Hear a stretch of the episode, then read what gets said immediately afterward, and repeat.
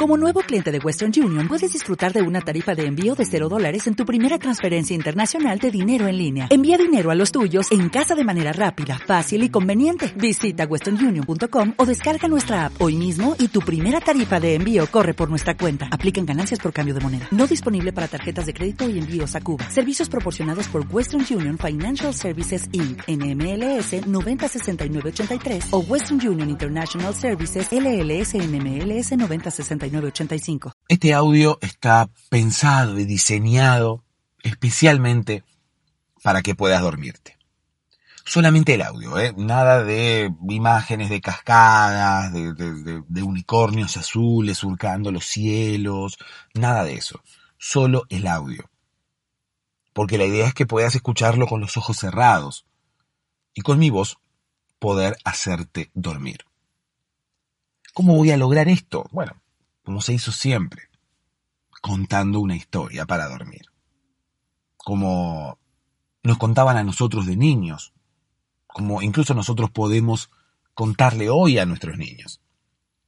Las historias son la mejor forma de distraer la mente y que en algún momento la mente quiera poner el cuerpo en stand-by, porque sienta que no hay nada más importante para hacer más que dormir y recargar baterías.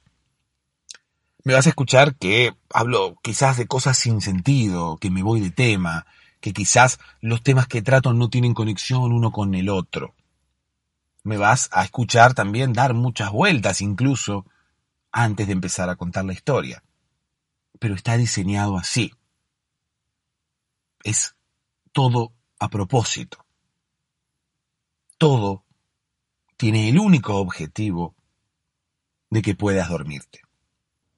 Es la forma más efectiva y es la forma que le ha funcionado a muchísimas personas que me escriben todos los días. Mi número telefónico está en la descripción de este episodio, así como también mi Instagram para que puedas comunicarte conmigo y contarme qué es lo que te ocurre. Si me mandas un audio, incluso lo vamos a escuchar aquí en el podcast, para que sepas y para que los demás sepan que no están solos. Somos muchos en este momento, alrededor del mundo, en la misma situación. Somos muchos intentando dormirnos. Hola Sebastián, eh, habla Aura de Chile, un placer conocer tu programa este. Eh, di, con tu programa mm, buscando en Spotify, así tal cual, eh, podcast para dormirse y di con el tuyo. Necesitaba ayuda para dormir y, y bueno, me ponía a leer libros antes de dormir y o tenía mucha energía y necesitaba descansar mi cuerpo. Mi mente tenía energía, pero mi cuerpo no. Y necesitaba dormir para trabajar al otro día y esas cosas. Bueno, y empecé a escuchar tu podcast y me encantó. Eh, me gusta esa forma a veces ilógica, irracional y, y donde tú saltas cual conejillo de indias. Em, de un tema a otro y conectas y haces puentes. Y, creo que esa es eh, a mi modo de ver una de las claves para conciliar y, convocar a Morfeo al sueño. Porque creo que el lenguaje de los sueños tiene un poco de eso, de esa atemporalidad y esa sincronicidad, y ese mundo surreal eh, donde todo es posible y, creo que uno de los mundos más lindos con los cuales podemos nosotros experimentar cuando dormimos. A veces, porque hay gente que, que no que no los recuerda. Yo a veces los recuerdo. Por ahí escuché que dicen que siempre soñamos. Bueno, en fin, llevo ya dos minutos y medio eh, conversándote. Ha sido un placer encontrar tu podcast y un abrazo. Sabes que anoche escuché un podcast tuyo y, y la verdad que estaba tan entretenido que estuve toda la hora que dura el podcast despierta. es fatal. Pero al menos me, me pone contenta, ¿sabes? Encontrar a alguien que puede sintonizar tanto con, un lenguaje eh, tan loquillo, tan abstracto. Es como, como que nos entendiéramos, ¿sabes? Eh, y, y, claro, a, no todo el mundo le, le, causa curiosidad o interés, ¿sabes? Pero al menos eh, yo soy una de las fieles seguidoras. bueno, muchas gracias a ti. Hola, ¿cómo estás? Espero que ya estés en posición horizontal, espero que ya estés con los ojos cerrados. Espero que ya estés quizás cerrando los ojos en este preciso instante porque quizás no has podido cerrarlos todavía, quizás tu mente está muy ocupada en procesar ciertas ideas, ciertos temas que tiene pendientes, y es por eso que no confía en que puedas mantenerte despierto, incluso cerrando los ojos. No confía en su poder sobre ti, oh hermano. Tu mente no confía en su poder sobre ti. ¿Esto qué significa? Bueno, que la mente no quiere que te duermas porque quiere seguir procesando esas ideas que tiene pendientes. Y de alguna manera, la mente es miedosa. No sé si son estupideces mías o esto realmente ocurre, pero me gusta pensar que la mente a veces tiene miedo de que podamos dormirnos. Entonces, ¿qué hace? De alguna manera, mediante algún impulso nervioso o mediante algún método oculto que tiene la mente, bueno, no son ocultos los métodos ni siquiera de la mente ni del cerebro, ¿no? qué sé yo, son cosas que el cerebro hace y cosas que la mente hace, como por ejemplo controlar cada una de las partes de nuestro cuerpo, incluidos los ojos, más precisamente los párpados, que son como, como esa puerta que cubre los ojos, son como esa especie de protección que tienen los ojos ante cuerpos extranjeros, ¿no? ante alguna basurita que se nos pueda meter en el ojo, ante, no sé, el arena que puede atraer el viento y perjudicar de alguna manera nuestra visión, los párpados tienen la función de cerrarse y de proteger los ojos. Quizás si hay una paloma y una paloma mm, está en el cielo y nosotros miramos justo para arriba y pasa la paloma volando ahí la paloma y haciendo el ruido característico ¿no? de las palomas. Uh, uh, pasa la paloma volando y nosotros al escuchar la paloma, fanáticos como somos, colombófilos como somos, miramos hacia arriba, esperando divisar a nuestra amiga paloma. ¿Y la paloma qué hace? Defeca. Y justo nosotros habíamos inclinado nuestra cabeza hacia arriba, buscando a la paloma. Oh, bella palomita gris y negra. Es un negro medio azulado el color de las palomas, pero bueno.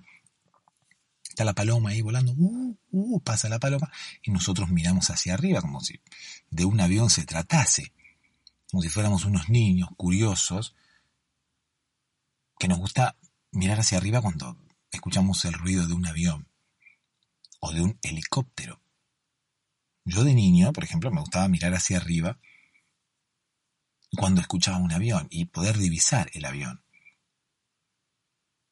No sé para qué, ¿no? Pero hoy en día los niños suelen hacer eso. Incluso uno como adulto incentiva a los niños para que miren hacia arriba cuando ven un avión. ¿Para qué? ¿Cuál es el, objetivo de que un niño mire un avión desde la Tierra? Mire un avión pasando. O un helicóptero. ¿Cuál es el objetivo de que el niño mire el helicóptero? ¿no? Se escucha el helicóptero a lo lejos, la hélice. Y uno, el patio de su casa, percibe este sonido, inmediatamente corre hacia un lugar que, que tenga eh, visión hacia el cielo, ¿no? Porque puede estar en el patio y, bueno, puede ser un patio techado.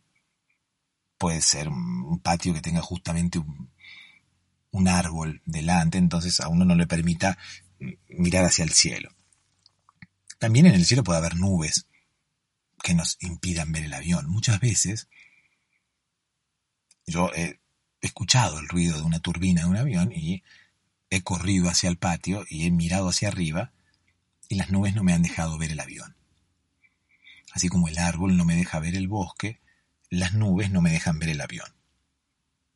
Y yo en algún momento sospeché que era un avión invisible, que hacía ruido pero uno no lo podía ver. Después me di cuenta que eran las nubes que tapaban el avión. Y digo, bueno, será el avión que quiere invisibilizarse eh, con las nubes y utiliza las nubes como recurso quizás. Después me di cuenta que eran puras estupideces las que yo pensaba y, y bueno, dejé de mirar hacia arriba. Pero dejé de mirar hacia arriba más que nada por la anécdota de la paloma. Reitero, a persona colombófila, aquella persona que gusta de las palomas, dice, ay, qué linda paloma, qué linda paloma. ¿No? La paloma con su, con su cuerpo bicolor, incluso hay eh, palomas que son más exclusivas y que pueden eh, vestirse todas de blanco, ¿no? O, con algún color. Por ejemplo, no sé si existen unas palomas negras.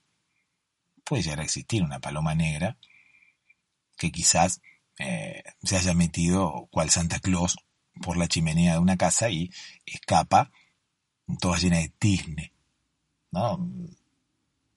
toda tiznada, toda teñida por eh, los restos de, de la quemazón por los restos de, del fuego y, todo lo que todo lo que sale, el humo que sale por la chimenea. O quizás existan palomas negras, y yo no lo sé. No puedo saber absolutamente todo. No puedo conocer eh, toda la naturaleza. Para eso está Discovery Channel o incluso eh, National Geographic.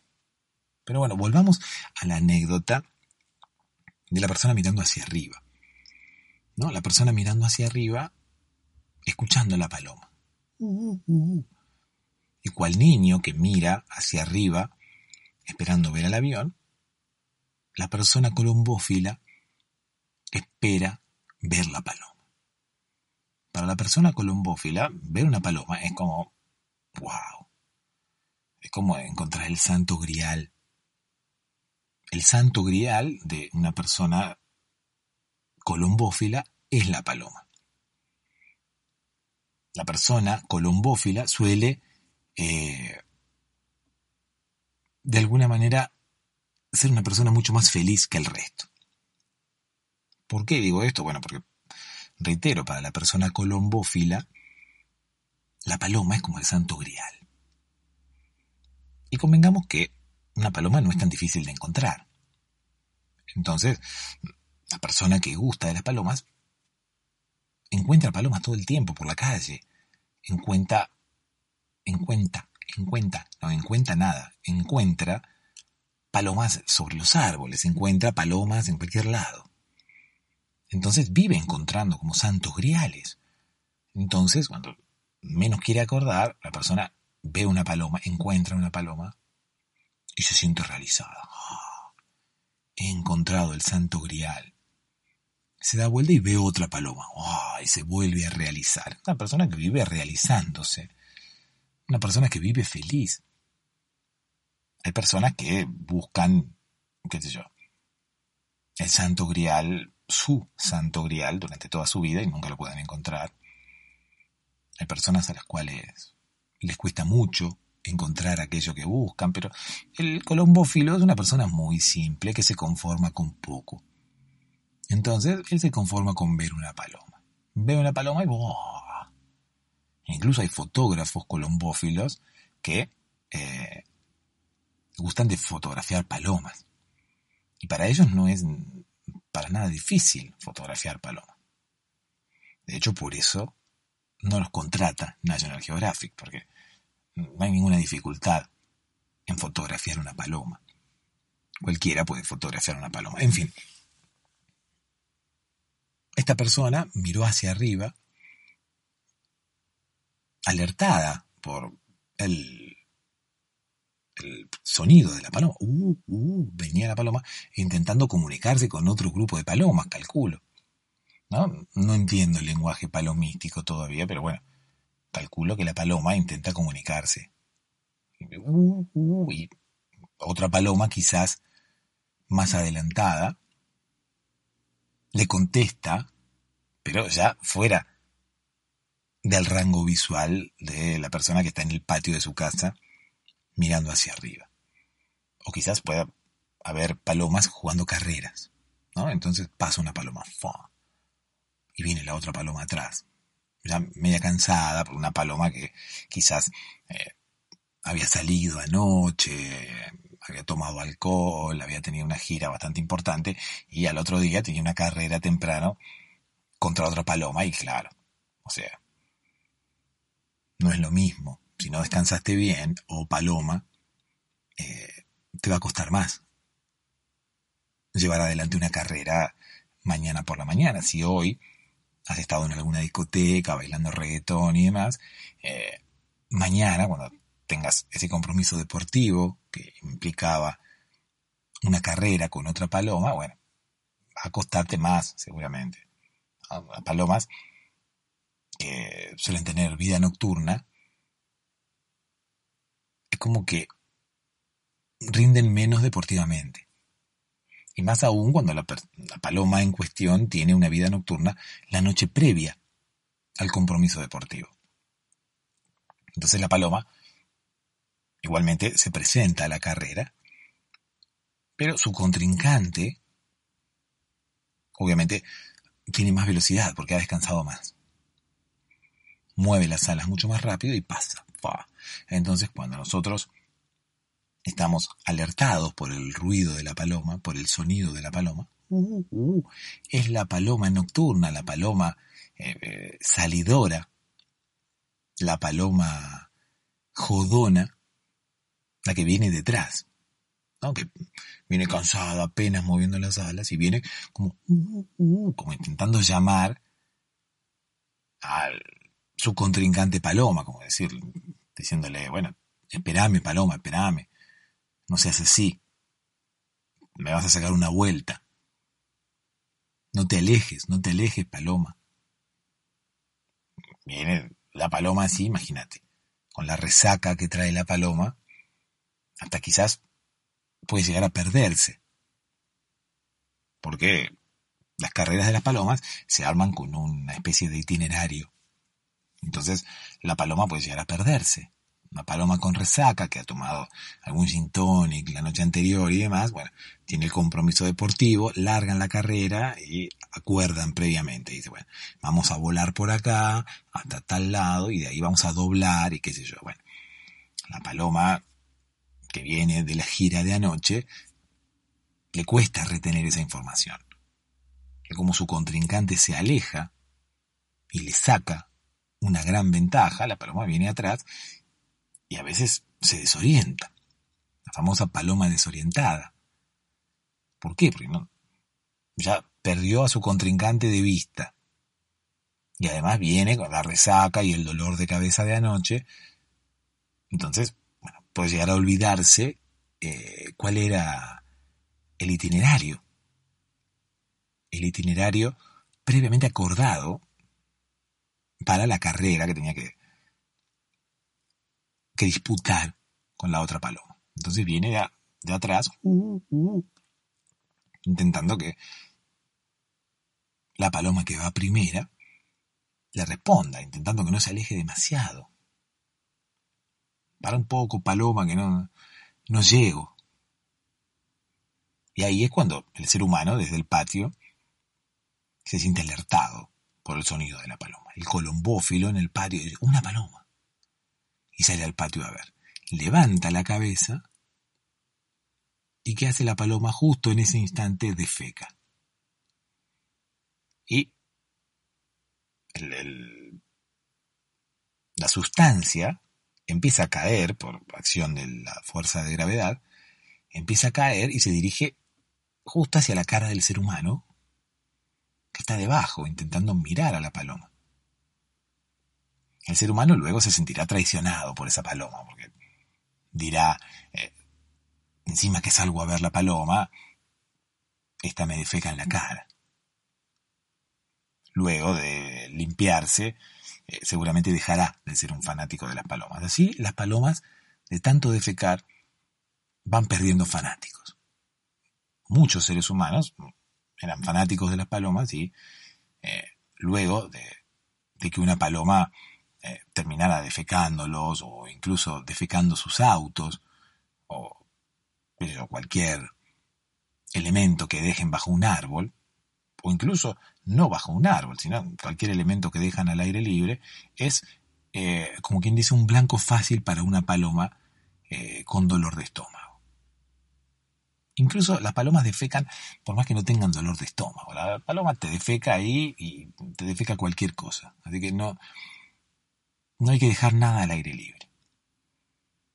Ni un automóvil, ni una motocicleta, ni siquiera uno tiene que andar por la calle porque corre riesgo de ser defecado por una paloma.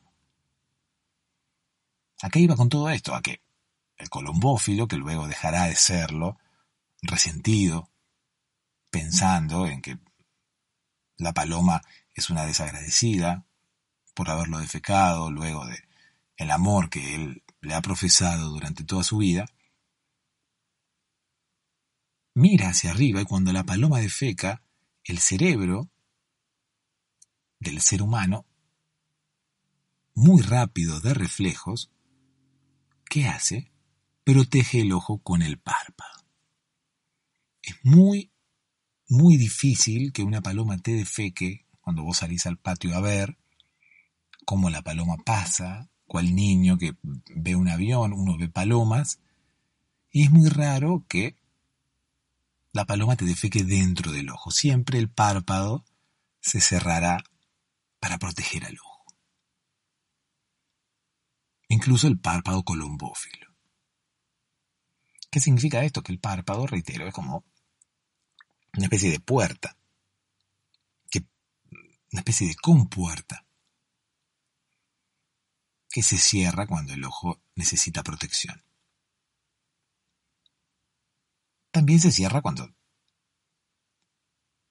el ojo no quiere ver luz.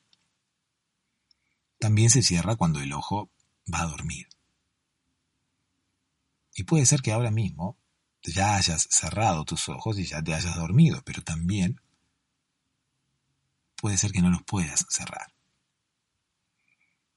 Si no los puedes cerrar, oh querido oyente, no tiene que ver necesariamente con que no tengas sueño, sino que quizás es la mente que no te deja cerrarlos mediante algún tipo de impulso nervioso, no permite que puedas cerrar tus párpados. ¿Por qué? Porque no quiere dormir. Entonces ni siquiera te deja cerrar los ojos. Algunas mentes te dejan cerrar los ojos, pero otras mentes más inseguras, ellas, no te permiten ni siquiera cerrar los ojos. Entonces, ¿qué haces tú, querido oyente?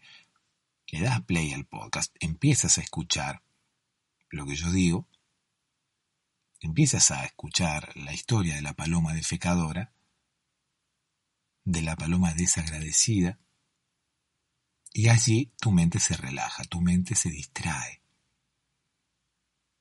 Es ahí donde puedes, oh querido oyente, cerrar los ojos y luego, a medida que el podcast va avanzando y los minutos van transcurriendo, y la vida va transcurriendo, oh querido oyente, la vida transcurre. No pierdas tiempo durmiendo. Bueno, no, sí, sí, sí, sí, hay que dormir.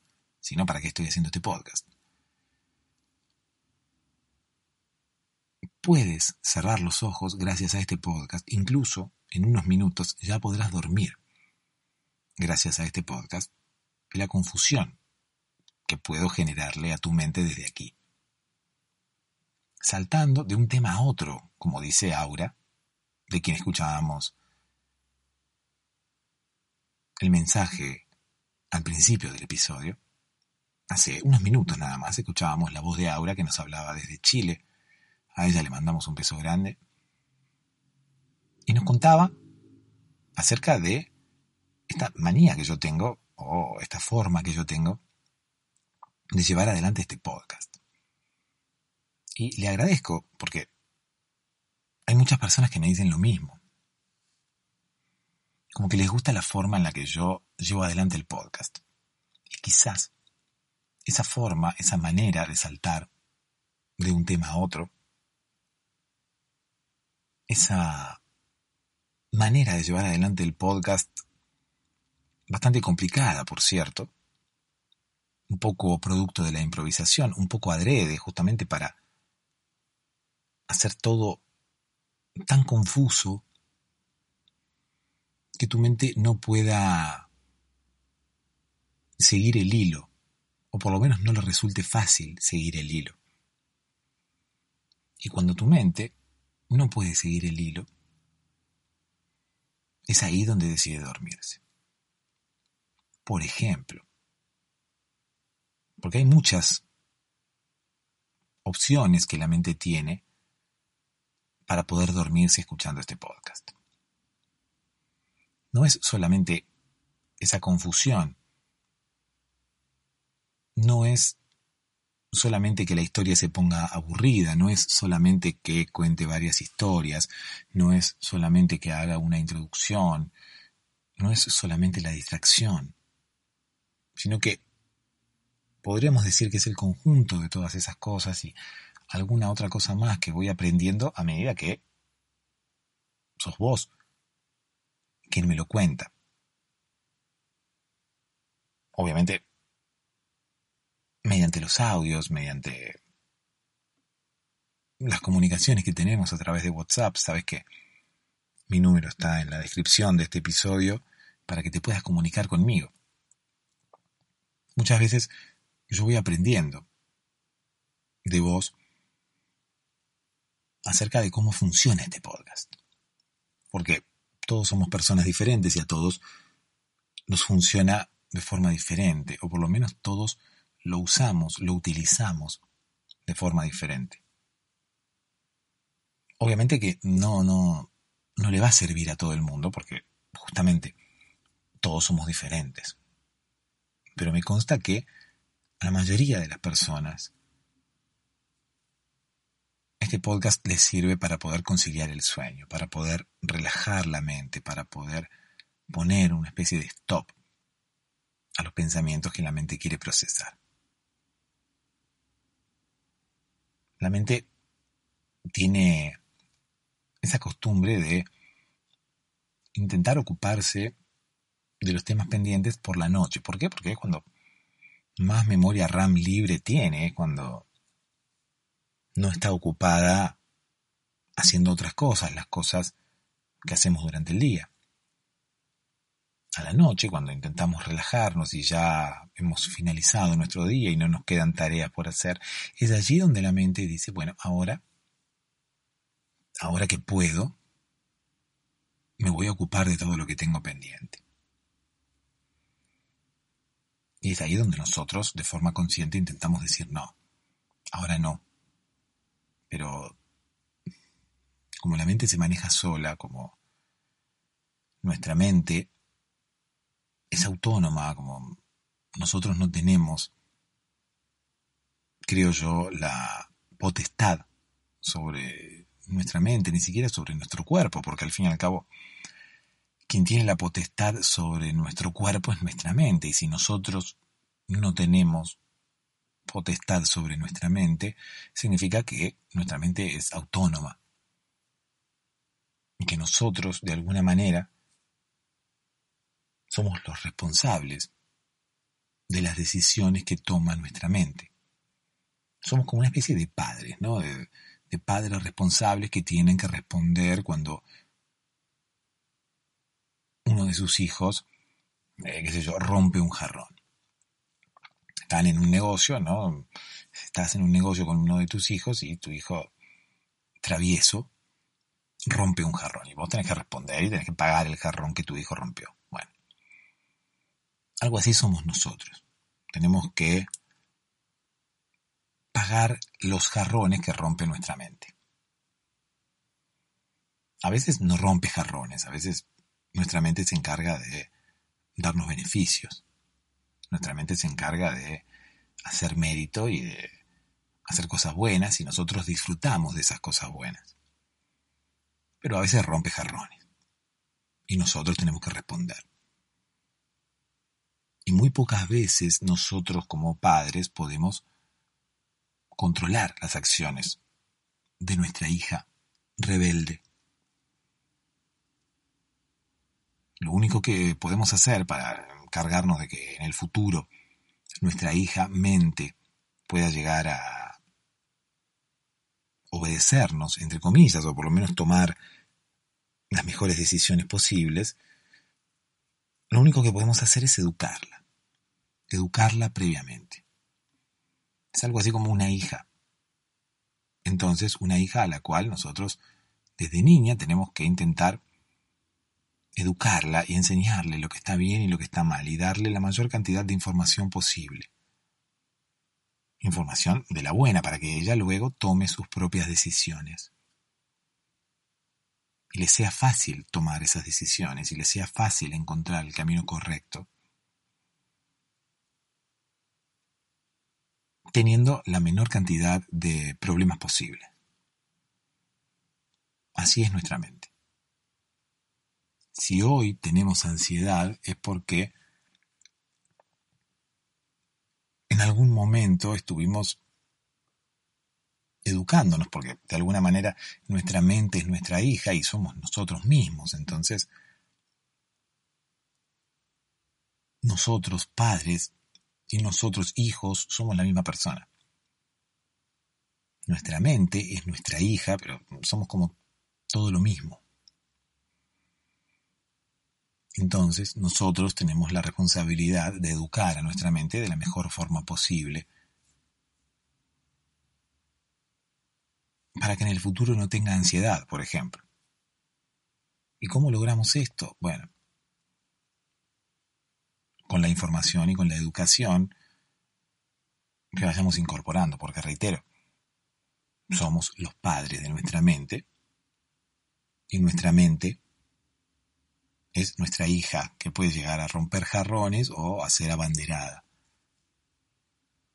Pero todo va a depender de cómo nosotros la eduquemos. Si ahora mismo tenemos ansiedad, significa que no hemos estado educando nuestra mente de la mejor forma posible. Hay cosas que no tienen nada que ver con nosotros. ¿Qué Hay un componente de educación temprana, vamos a llamarle, de la mente, que tiene que ver con la genética, ¿no? Nosotros traemos, heredamos determinados aspectos de personalidad de nuestros padres. Allí no tenemos nada para hacer. Es como que nuestra hija ya nace con, con algo. Y bueno. Podemos sí educarla para intentar que cambie ese tipo de personalidad, para intentar que la información que nosotros le brindamos pueda llegar a contrarrestar lo que ya trae desde la cuna, si es que lo que trae desde la cuna mucho no nos gusta.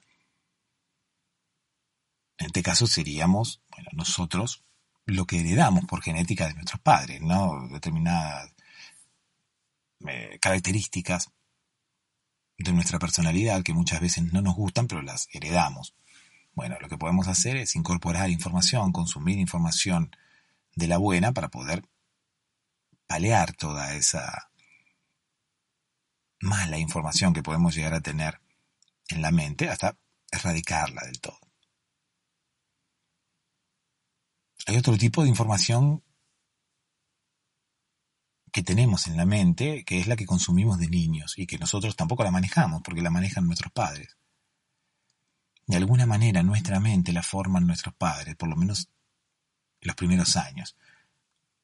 Ya desde, desde la genética nos heredan varias de sus cosas y luego, de niños, ellos controlan todo lo que nosotros incorporamos a nuestra mente.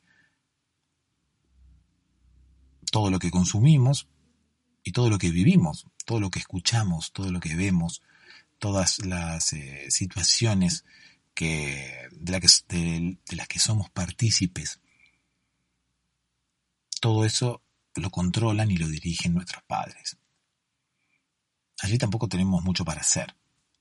Si nosotros tenemos ansiedad, ahora mismo quizás no es nuestra culpa, sino que sea culpa de nuestros padres. Por eso los, muchas veces los psicólogos insisten tanto ¿no? con el tema de, los, de los niños, con el tema de los padres y demás.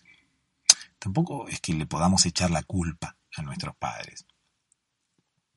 Ellos, dependiendo de cada uno de los casos, ¿no? Pero muchas veces todo lo que hacen lo hacen con buenas intenciones y hacen lo que, lo que ellos creen que está bien. Y nosotros muchas veces absorbemos o consumimos cosas que luego determinan ciertos aspectos negativos de nuestra personalidad o ciertas características que, que no nos hacen bien. Pero aquí viene la buena noticia. Tenemos tiempo para poder cambiar todo eso ya cuando somos jóvenes y ya cuando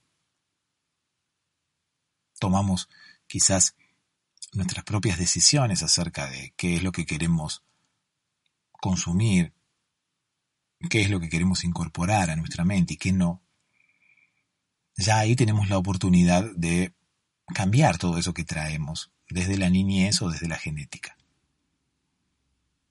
Pero está en nuestras manos esa educación que tenemos que darle a nuestra hija mente, está en nuestras manos, nosotros decidimos.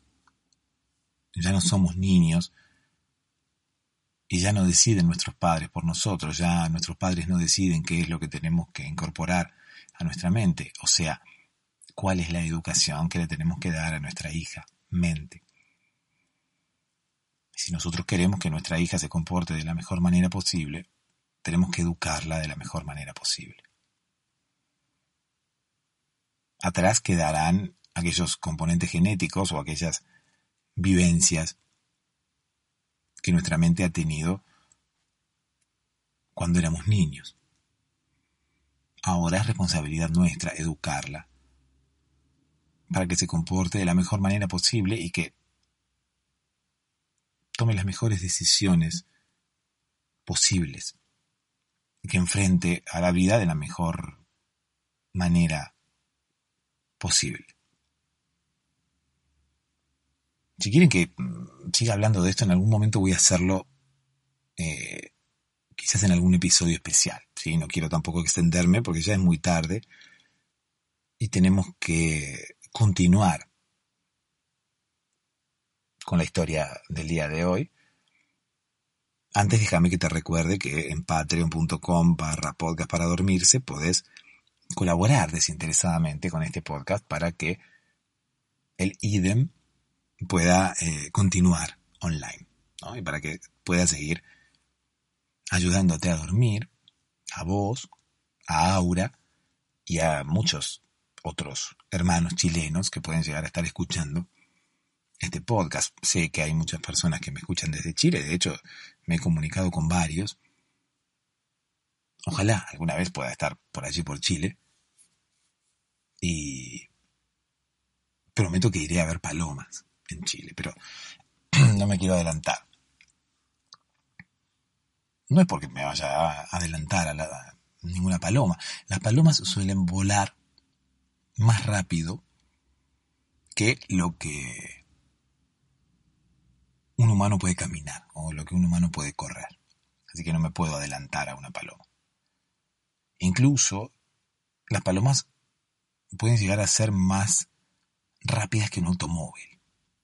Yo muchas veces veo palomas en, en la calle, ¿no? Vengo manejando el auto y veo palomas en la calle y las pongo a prueba. Acelero, ¿no? Contra el grupo de palomas, a ver qué hacen las palomas. A ver si se corren del camino, a ver si perciben la llegada del automóvil y levantan vuelo. Y de hecho, siempre levantan vuelo y siempre se escapan. Y siempre esquivan el automóvil. Alguno me dirá, pero ¿cómo vas a hacer eso? ¿Querés chocar la paloma? No, no la quiero chocar. No soy vengativo. No soy el colombófilo al cual le han defecado el ojo. No, no, yo simplemente las pongo a prueba. Soy como una especie de entrenador de palomas. De hecho, de eso trata la historia del día de hoy. Así que déjame que te cuente una historia. La historia del día de hoy habla de el entrenador de palomas. Aquella persona que se dedicaba justamente a entrenar palomas. No hay mucha ciencia en el título del episodio.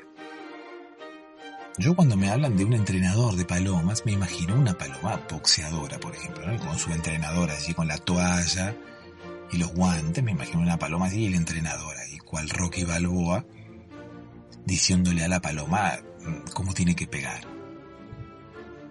Pero no. ¿Cómo podría pegarte una paloma? Con las alas. Con las patas. No, no te puede pegar con las patas porque si te pega con las patas no puede mantenerse en pie. Podría pegarte con las patas siempre y cuando la paloma vuele y se venga con las garras cual águila así enfrente para, para tu lado, ¿no? Viene la paloma, levanta vuelo así te pone las patas así de frente a vos. Pero no. Eh, la paloma no es un águila. Eh, me, voy a tatuar esa frase. La paloma no es un águila. Como para recordarlo, ¿no? Porque quizás veo una paloma así de un águila, un águila. Y pienso que estoy en Estados Unidos. Y no. No estoy en Estados Unidos. O sí. Nadie lo sabe. Ni siquiera yo, Ahora mismo voy a salir afuera y voy a... Bueno, como si pudiera salir adentro, ¿no? Es medio redundante el hecho de salir afuera. Pero bueno, voy a salir y voy a fijarme si veo águilas. Si hay águilas dando vueltas por el cielo, me daré cuenta que estoy en Estados Unidos. En los tiempos que, en los cuales no existía Google Maps ni, ni nada por el estilo, las personas salían afuera y miraban hacia el cielo para saber dónde estaban. Si había águilas, estaban en Estados Unidos si había, qué sé yo, naves espaciales, estaban en Rusia. Si había palomas, bueno, estaban acá, esperando a que alguna paloma defeque. Porque hay personas que esperan a que las palomas defequen. No es el caso de nuestro primer protagonista, el protagonista de la mini historia que contamos al principio. Ese señor, el cual fue defecado por la paloma cuando salió al patio, la paloma fiestera, la paloma que venía, uh, uh, uh".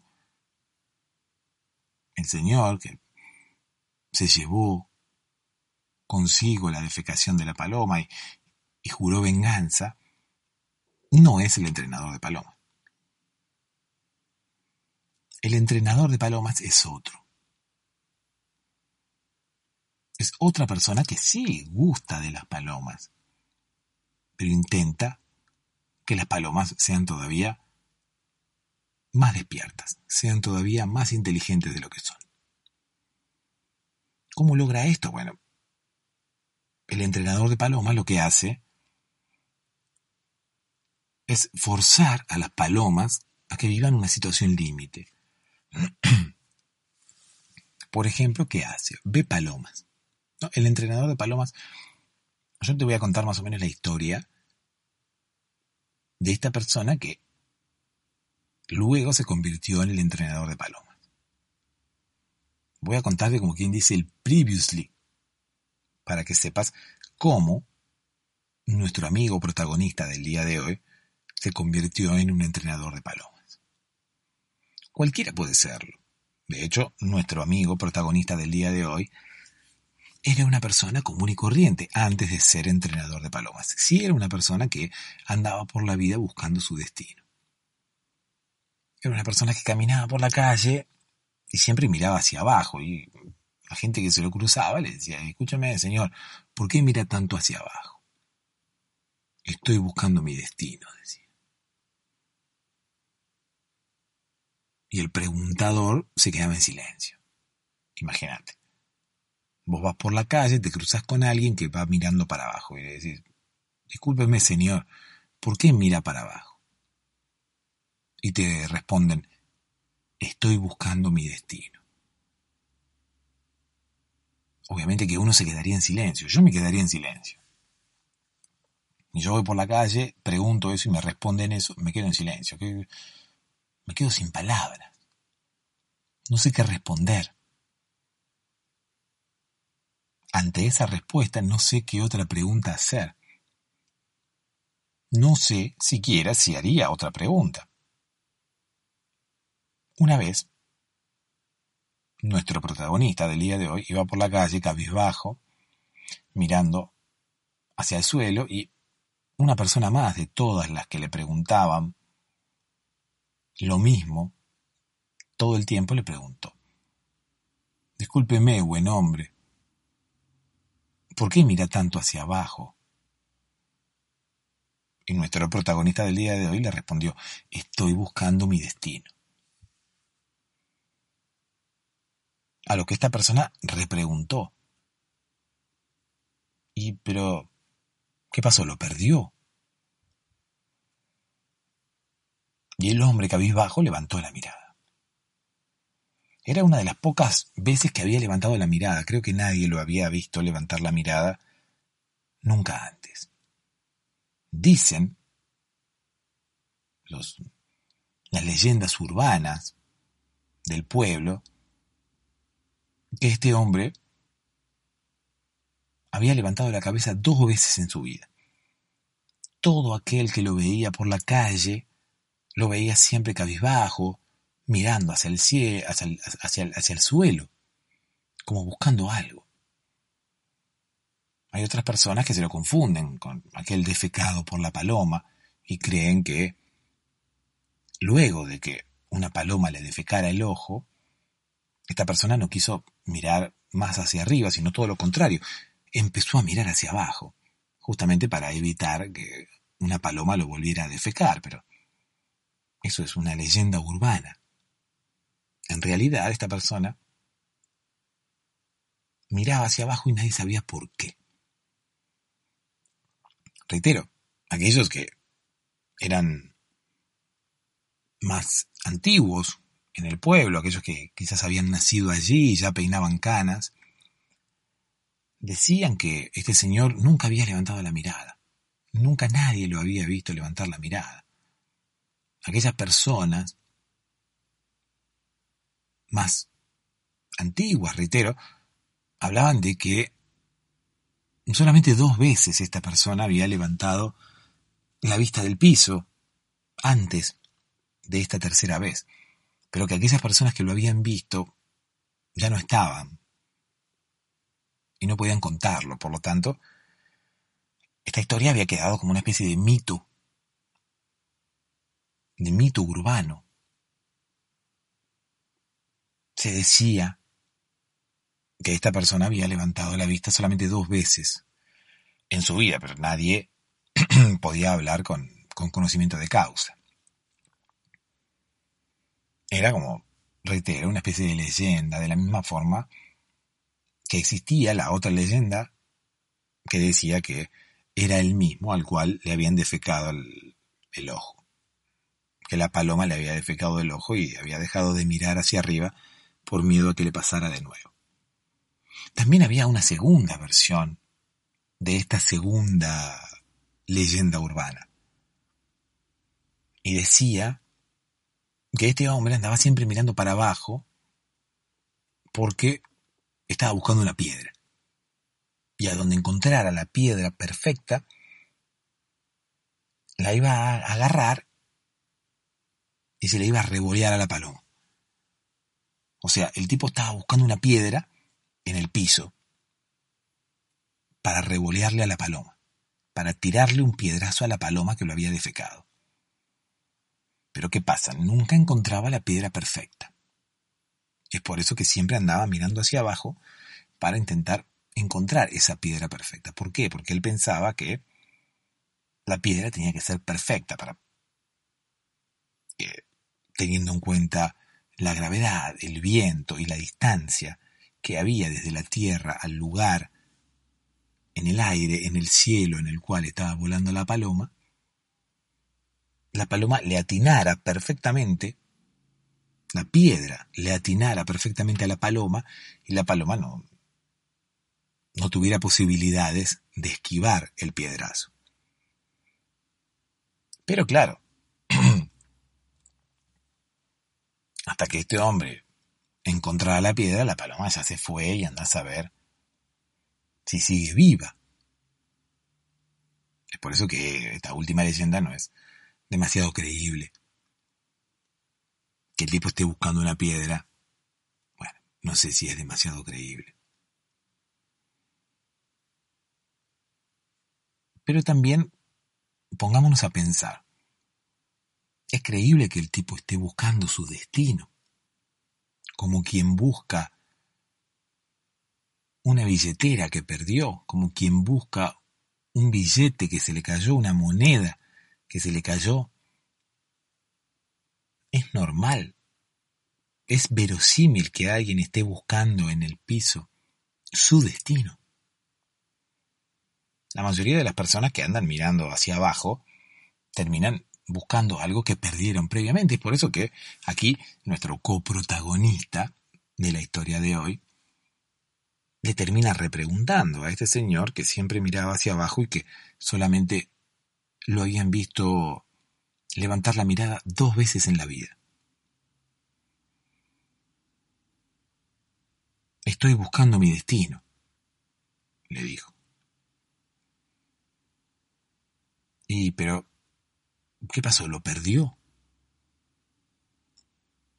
Y este señor, siempre cabizbajo, siempre mirando hacia abajo, levantó la mirada para mirar directamente a los ojos al preguntador y le respondió una sola palabra. Esa palabra, obviamente, le dio, como quien dice, unas de luz a todas las personas que tejían hipótesis alrededor de este señor cabizbajo. Estoy buscando mi destino, le dijo. Discúlpeme, ¿que lo perdió? Este señor levantó la mirada del piso, miró fijamente a los ojos al preguntador y le dijo, sí. En ese momento, el preguntador no sabía qué responder. Tampoco tenía que responder nada, porque de hecho el señor cabizbajo no le había preguntado nada le había dicho que sí, que él había perdido su destino, es por eso que ahora estaba buscándolo. La mayoría de aquellos que buscamos nuestro destino no es porque lo hayamos perdido, sino porque creo que directamente nunca lo encontramos. ¿Pero por qué nunca lo encontramos? ¿Lo perdimos previamente? No estamos intentando encontrarlo, quizás entre muchos destinos posibles, entre muchos destinos que existen, estamos intentando encontrar el nuestro, buscando nuestro destino sin siquiera saber cómo es, porque uno cuando pierde la billetera, bueno, sabe que es una billetera marrón, conoce su billetera. Cuando uno pierde su DNI, por ejemplo, sabe cuál es su DNI, se reconoce en la fotografía. Pero cuando uno está buscando su destino, ¿qué es lo que está buscando? Si nunca lo tuvo. La mayoría de las personas que buscan su destino es porque se sienten perdidas en la vida y no saben qué es lo que van a hacer de ahora en más. Es por eso que buscan y buscan y buscan. Pero no saben qué es lo que buscan. A diferencia de estas personas, nuestro protagonista del día de hoy, el señor Cabizbajo, parecía que sí. Parecía que él había tenido un destino y lo había perdido. Es por eso que lo buscaba. Lo buscaba mirando hacia abajo, lo buscaba porque pensaba que podía encontrarlo como quien pierde una moneda y luego vuelve sobre sus pasos y quizás la encuentra, volviendo a pasar por donde ya había pasado. Quizás vuelve a pasar por el lugar exacto en el cual a uno se le había caído la moneda y allí es a donde la encuentra. Bueno, parece que este señor quería volver sobre sus pasos para ver dónde había perdido su destino. Aquellos que lo conocen también aseguraban esto mismo, que el Señor repetía siempre el mismo itinerario, desde su casa hasta un lugar determinado, hasta el centro del pueblo, hasta la plaza del centro del pueblo, siempre tomando las mismas calles y siempre caminando por las mismas veredas. Y siempre iba mirando hacia el piso, siempre con la cabeza hacia abajo, como buscando algo. Llegaba y volvía, caminando muy despacio, como muy atento al piso, como muy atento a lo que allí se encontraba, esperando, obviamente, encontrar lo que en, en algún momento había perdido. Ahora me pregunto, ¿cómo uno puede perder su destino? El destino es algo que uno pueda perder, como este señor. Cuando uno quiere encontrarlo, tiene que haberlo perdido previamente o cuando uno habla de encontrar su destino.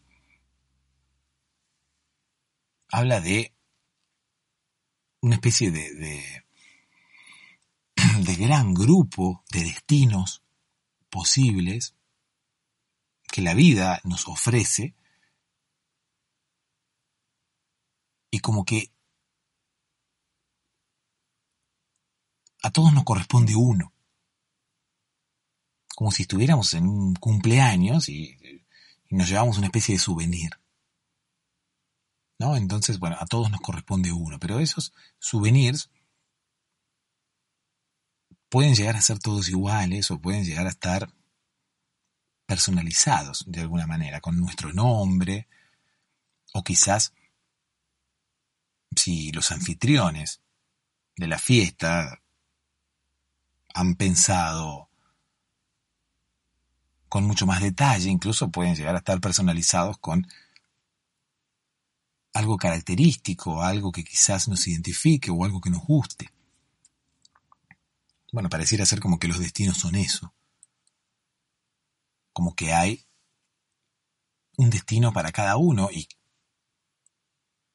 no contiene necesariamente algo que nos guste, no contiene necesariamente algo característico nuestro, porque justamente no sabemos qué es lo que nos toca hasta que podemos encontrar ese destino, pero parece ser que, no sé, hay un gran grupo de destinos, así como si fuera la vida un cumpleaños al cual asisten miles y millones de personas, y los souvenirs están ahí mezclados en algún lugar, y es como muy difícil encontrar cuál es el souvenir de cada uno. Sería como una gran fiesta de cumpleaños, así como una cantidad infinita de souvenirs, pero sin que el anfitrión esté allí entregándonos el souvenir. Sería como si nosotros tuviéramos que ir y encontrar cada uno nuestro destino. Hay personas que lo encuentran más rápido, hay personas que tardan un poco más y hay personas que no lo encuentran nunca, como es el caso de este señor. Sin embargo, yo creo firmemente que la búsqueda, la misma búsqueda de nuestro destino termina siendo parte de nuestro destino. Si es que existe un destino, ¿no? Porque hay gente que cree en el destino y otra gente que no. Hay personas que creen que todos tenemos escrito en algún lado todo lo que nos va a pasar y hay otra gente que cree que vamos haciendo, vamos escribiendo nosotros nuestro propio destino a medida que vamos viviendo. sea como fuera, sea como fuere, este señor buscaba su destino porque parece que alguna vez lo había tenido. Como si en algún momento hubiera podido tener una vida y hubiera perdido esa vida. Como si en algún momento hubiera tenido algo que le diera sentido a su vida y lo hubiese perdido. Y ahora no supiera cómo seguir. Como si hubiera tenido una especie de brújula que le indicaba qué era lo que tenía que hacer en la vida y ahora ya no tuviera más esa brújula. Nuestro coprotagonista, el preguntador, aquel que se enfrentó al hombre cabizbajo y le hizo la pregunta que nadie le había hecho antes y logró que nuestro protagonista levantara la mirada. Siguió hablando con este señor. Cuando este señor le dijo sí, luego de que nuestro coprotagonista le preguntara si él había perdido su destino, tanto que lo estaba buscando, siguieron conversando.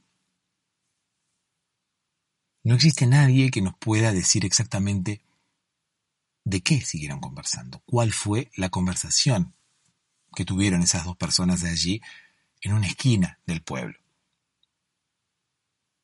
Lo que sí sabemos es que luego de ese día, el señor cabizbajo nunca más volvió a caminar por el pueblo, ni siquiera mirando para abajo. Nunca más volvió a mirar para abajo, pero ni siquiera volvió a caminar por el pueblo. Este señor que siempre hacía el mismo recorrido, mirando hacia abajo y buscando algo como si lo hubiera perdido, resulta que era el destino lo que había perdido. No sabemos si lo encontró o si la conversación con nuestro coprotagonista le sirvió de algo, pero desde ese momento nadie más lo vio por el pueblo. Cuentan algunos que lo volvieron a ver unos días luego de, de esta situación de la conversación, pero solamente unos días, y que el señor salía de su casa y ya no hacía el mismo recorrido Y el Señor tampoco miraba hacia abajo, sino que tenía una actitud completamente diferente. Miraba hacia el frente, como cualquier otra persona. Y ya no hacía ese recorrido. Parecía como si ya hubiera encontrado lo que buscaba. Luego, de un día para el otro, desapareció y nadie más lo volvió a ver por el pueblo.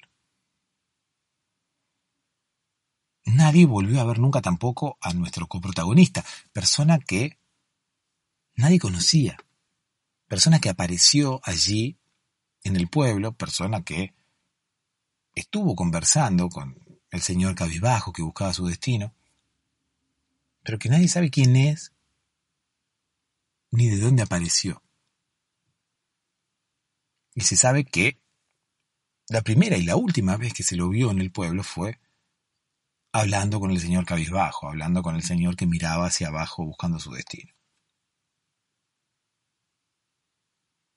Dos integrantes menos para el pueblo, podemos llegar a decir, pero no. Las leyendas del pueblo tienen muy presentes a estas dos personas. Si bien nadie recuerda sus rostros, del preguntador, bueno, es algo totalmente entendible porque dicen que apareció en ese momento y luego nunca más lo vieron. Pero tampoco recuerdan al hombre cabizbajo, claro. Siempre iba mirando hacia abajo, entonces nadie puede precisar exactamente cómo eran los rostros de estas dos personas. Incluso nadie puede precisar que esta historia haya ocurrido realmente, porque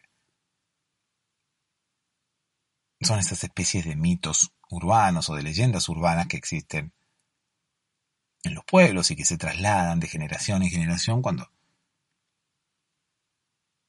los abuelos quizás le cuentan historias a sus nietos y los nietos se la cuentan a sus hijos y sus hijos las siguen transmitiendo ¿no? a las futuras generaciones.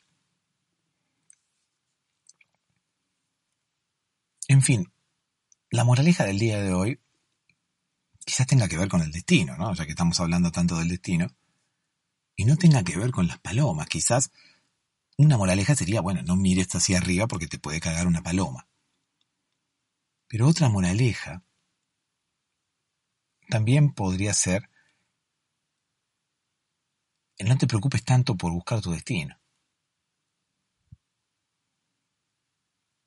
tu destino quizás lo vayas escribiendo a medida que vas viviendo. Sí, podés preocuparte por de alguna manera intentar vivir la vida que querés, pero no necesariamente buscar tu destino, porque, o sea, si hay algo que está escrito para vos realmente, ese plan empezó a funcionar el día en el que naciste. No es que tengas que llegar a encontrar tu destino y una vez que lo encuentres, bueno, vas a accionar una palanca para que eso se ponga en marcha. Si hay algo que está escrito para vos, ya empezó a funcionar hace rato. Y si no, y si no existe, y si vas creando tu destino a medida que vas viviendo, es en vano buscarlo. Es en vano intentar encontrar qué es lo que el universo tiene planeado para vos. Porque no hay nada planeado. Simplemente hay que vivir y escribir cada uno de nosotros nuestra propia historia. Dulces sueños.